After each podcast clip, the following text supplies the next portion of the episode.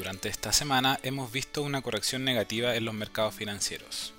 Así, luego de semanas donde las bolsas acumularon retornos positivos, favorecidos por buenos resultados corporativos, estas últimas jornadas, por el lado contrario, han mostrado variaciones negativas. Lo anterior estaría vinculado a la publicación de datos de actividad de las principales economías que han resultado decepcionantes. En este sentido, destacaron las publicaciones de los índices PMI de actividad manufacturera de la zona euro y Reino Unido para agosto, los que anotaron niveles de 49,7 puntos y 46 puntos respectivamente.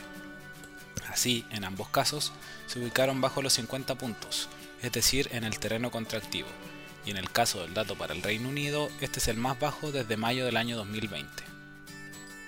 En el caso de Estados Unidos, también se publicó el PMI de manufactura, el que si bien se ubicó en los 51,3 puntos, resultó menor a lo esperado, y es el menor nivel desde julio del año 2020. Además, las órdenes de bienes durables, índice relacionado con la inversión, presentaron una variación nula en julio, y las ventas de vivienda del mismo mes fueron menores a las proyectadas. Por otra parte, las autoridades del Banco Central de China disminuyeron su tasa de referencia para préstamos de 1 y 5 años, en una señal de preocupación por el estado de su economía.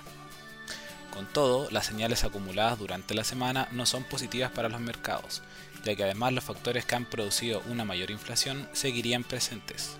Dado lo anterior, es que los principales bancos centrales tendrán que seguir aumentando sus tasas, lo que podría profundizar la desaceleración de sus economías.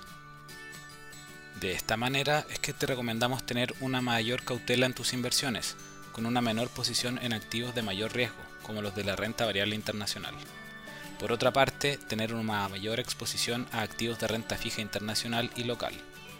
En particular, estos últimos con una alta exposición a activos denominados en UEF, los que te protegen en un contexto de alta inflación. Finalmente, si quieres saber más sobre nuestro contenido de actualidad, recomendaciones y cápsulas educativas, te invitamos a visitar nuestra página web visinversiones.cl o contactando directamente a tu ejecutivo de inversión.